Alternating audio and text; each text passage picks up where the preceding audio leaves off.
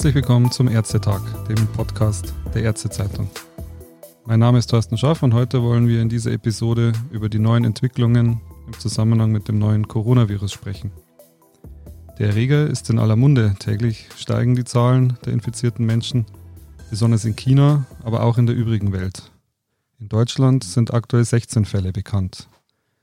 Das Robert Koch Institut schätzt das Risiko für die Bevölkerung in Deutschland aktuell als gering ein. Es mahnt aber im neuen epidemiologischen Bulletin, dass es zur Pandemie kommen könnte. Der öffentliche Gesundheitsdienst ist ein wichtiger Baustein, wenn es darum geht, Gesundheitsgefahren von der Bevölkerung abzuwenden. Über die Rolle und Aufgaben des ÖGD wollen wir in dieser Episode sprechen. Und dazu begrüße ich Dr. Ute Teichert am Telefon. Sie ist Vorsitzende des Bundesverbands der Ärztinnen und Ärzte des öffentlichen Gesundheitsdienstes. Guten Tag, Frau Dr. Teichert. Guten Tag, Herr Schaff. Frau Dr. Teichert, das RKI hält es durchaus für möglich, dass der Coronavirus-Ausbruch zur Pandemie wird. Wie hat der öffentliche Gesundheitsdienst die Entwicklung in den letzten Wochen wahrgenommen? In den letzten Wochen hat sich ja einiges verändert. Die Gesundheitsämter sind sehr stark damit beschäftigt, sich mit, mit dem neuen Virus auseinanderzusetzen. Das Problem, was momentan sehr stark auftaucht, ist die Tatsache, dass die ähm, Bevölkerung durch die ganzen Medien natürlich Fragen hat. Und diese Fragen äh, beschäftigen die Leute und die Leute versuchen Antworten darauf zu finden, wenden sich natürlich dann auch an ihr örtliches Gesundheitsamt und versuchen dort Antworten zu bekommen. Das macht einen erhöhten Arbeitsaufwand bei den Gesundheitsämtern. Gerade die Fragestellung, welche Leute könnten eventuell ein Virus in sich tragen. Kommt jemand aus China? Ist das gefährlich? Also relativ einfache Fragestellungen, die auch nicht unbedingt von der Fachöffentlichkeit beantwortet werden. Das sind die Probleme, die in den Gesundheitsämtern auflaufen. Und das hat sich in den letzten Wochen erheblich verstärkt. Ich weiß von vielen Gesundheitsämtern, die jetzt schon Hotlines einrichten für die Bürgerinnen und Bürger, mhm. damit man genau mit diesen Fragen umgehen kann. Haben Sie auch den Eindruck, dass die Zahl der Anfragen jetzt immer mehr werden? Also die Anfragen werden immer mehr. Äh, natürlich einerseits, weil die Menschen das in allen Medien mitbekommen und dann natürlich Antworten suchen auf ihre Fragen. Andererseits ist es natürlich aber auch so, dass gerade diese ganze Geschichte mit wer könnte eventuell Virusträger sein, was ist mit jemand, der in China in Urlaub ist, wie sind die ganzen Reiserouten ähm, die Planungen ändern und was. Das sind natürlich auch alles Fragen, die aufkommen und das ist auch, sind auch Fragen, die bei den Gesundheitsämtern auftauchen. Es ist ja auch noch so, dass das Robert Koch Institut ja sagt, die Gefahr für die Bevölkerung, dass der Virus sich stärker ausbreitet, ist gering. Allerdings haben die jetzt auch in den Raum gestellt, dass es zu einer Pandemie kommen könnte. Es gibt namhafte Virologen, die meinen, Deutschland sei für so eine Pandemie nicht vorbereitet. Wie gut wäre denn der ÖGD für so eine Pandemie vorbereitet? Also wir haben ja in den letzten Jahren schon häufiger Pandemien gehabt. Ich darf nochmal an SARS erinnern, ich darf an Ebola erinnern. Wir hatten verschiedene Influenza-Viren, die den öffentlichen Gesundheitsdienst über Wochen und teilweise über Monate lahmgelegt haben. Ich denke, dass wir aus all diesen Erfahrungen in den letzten 10 bis 15 Jahren deutlich gelernt haben. Die meisten Gesundheitsämter haben Pandemiepläne. Es gibt einen nationalen Pandemieplan. Es gibt eben auch lokale Pandemiepläne. Da glaube ich, dass die Vorbereitungen eigentlich sehr gut laufen. Wir haben auch in der eine gute klinische Ausrichtung, äh, wie wir mit solchen Fällen umgehen und haben an verschiedenen Beispielen das ja in der Vergangenheit schon gelernt. Nun muss man das natürlich immer aktuell anpassen, mhm. auch an die jeweiligen Erkenntnisse, die gerade kommen. Jetzt das neue äh, Covid-19-Virus, da wissen wir ja noch nicht alles drüber, aber ich denke, von der grundsätzlichen Geschichte her sind wir zumindest in der Theorie, von der Planung her eigentlich gut aufgestellt. Dann gucken wir mal in die Praxis. Was sind denn die Aufgaben des ÖGD, wenn sich die Situation in Deutschland verschlimmern würde und das Virus beginnen würde, sich stärker auszubreiten? Also die Aufgaben im Kontext der bevölkerungsmedizinischen Gefahrenabwehr, wenn ich das mal so sagen darf, sind sehr vielfältig. Gerade jetzt, Sie erleben das ja schon bei den äh, Rückkehrern, die aus Wuhan gekommen sind, die jetzt in der Quarantäne sitzen, in der ähm, Westpfalz-Kaserne in Germersheim. Die werden quasi rund um die Uhr 24 Stunden durch das Gesundheitsamt vor Ort äh, betreut.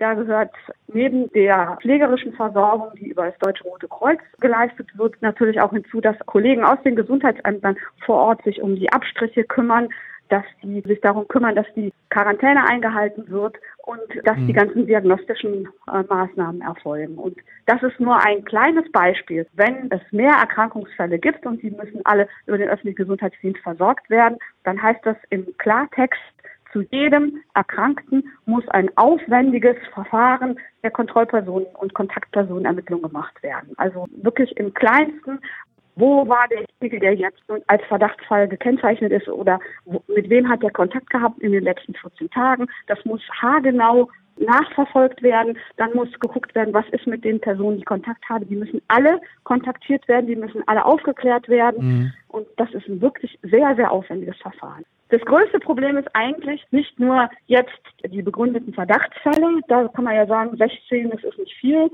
deutschlandweit. Ne? Da, da kann man so einen Aufwand betreiben. Aber das größte Problem sind tatsächlich die Vorfeldermittlungen.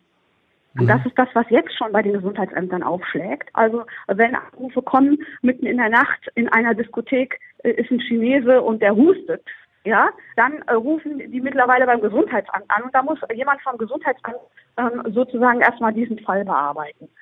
So, und diese ungeklärten Fälle, die gar keine Fälle sind, aber wo die Bevölkerung beunruhigt ist, die schlagen auch alle in den Gesundheitsämtern auf. Mhm. Und das macht eine ganz enorme Arbeit.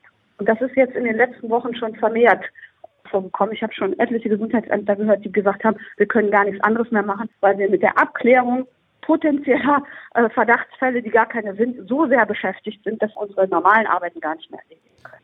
Können Sie das überhaupt personell stemmen? Weil es ist ja bekannt, dass der öffentliche Gesundheitsdienst einen Ärztemangel hat. Ja, das, das ist allerdings das krasseste Problem, an dem wir uns sozusagen befinden. Wir haben einen Rückgang an Personal in den Gesundheitsämtern von ca. 30 Prozent in den letzten 15 Jahren zu verzeichnen. Wir haben sehr wenige Ärztinnen und Ärzte, die bereit sind, in den Gesundheitsämtern zu arbeiten. Die Ursache dafür ist ein ähm, erhebliches Tarifgefälle. Sie verdienen in den Gesundheitsämtern äh, als Arzt deutlich weniger als im Krankenhaus und deswegen gelingt es uns kaum, Nachwuchs zu rekrutieren. Und dieses Problem besteht eigentlich schon seit Einführung des Tarifvertrages für den öffentlichen Dienst Anfang 2000, 2005 und diese Schere klafft immer weiter auseinander. Das heißt, es ist kaum möglich, Ärztinnen und Ärzte für diese wichtigen Aufgaben zu finden, weil die Bezahlung so schlecht ist. Und mhm. auch die aktuell laufenden Tarifverhandlungen äh, mit der Vereinigung der kommunalen Arbeitgeberverbände ist vorerst ausgesetzt. Da wäre es ganz dringend nötig, dass da ein ganz deutliches Signal kommt, dass es endlich einen Tarifvertrag gibt, auch für die Ärztinnen und Ärzte im öffentlichen Gesundheitsdienst, der adäquat zu den Aufgaben im Krankenhaus ist. Sonst werden wir niemanden mehr finden, der das macht. Und wir haben jetzt schon die Problematik, dass es Gesundheitsämter gibt, wo es gar keine Ärzte mehr gibt. Und was sollen die dann machen? Wie sollen die Kontaktpersonenermittlungen machen? Was sollen die machen, wenn jetzt das Coronavirus sich auch in Deutschland weiter ausbreitet? Genau, wenn es zur Pandemie kommt, was können Sie den Ärzten und anderen Menschen raten, was sie dann am besten tun? Also man muss ja jetzt mal abwarten, wie sich die wissenschaftlichen Erkenntnisse weiter fortschreiten. Wir wissen ja bisher, es handelt sich um ein Virus mit äh, respiratorischem Erkrankungsweg. Also die üblichen Hygienemaßnahmen, die im Moment empfohlen werden, sind sicherlich auch in dem Fall sehr vernünftig. Händehygiene, Husten und Niesen in entweder Einmaltaschentücher oder in die Armbeuge, möglichste ähm, Kontakte in Händehygiene einhalten. Das sind so die klassischen Regeln für den Bereich. Alles weitere wird gucken müssen, je mehr man jetzt sozusagen über den Erreger herausfindet, wie kann man die Weiterverbreitung verhindern. Momentan sind wir ja in Deutschland so weit, dass wir sagen, okay, alle, die als Kontaktpersonen gelten, Kontaktpersonen ersten Grads, werden erstmal isoliert um eine Weiterverbreitung des Virus zu verhindern. Das kann man machen, solange es sich um, sage ich mal, Einzelfälle handelt, wie jetzt, 16 Personen deutschlandweit, das ist nicht viel. Wenn es aber mehr werden, wird dieser Weg sicherlich schwierig. Und dann werden wir wieder darüber sprechen und mit Ihnen, äh, wenn Sie wollen, nochmal telefonieren. Vielen herzlichen Dank für Ihre Einschätzungen, Frau Dr. Teichert, und ich wünsche Ihnen noch einen schönen Tag. Vielen Dank, auch ich bedanke mich.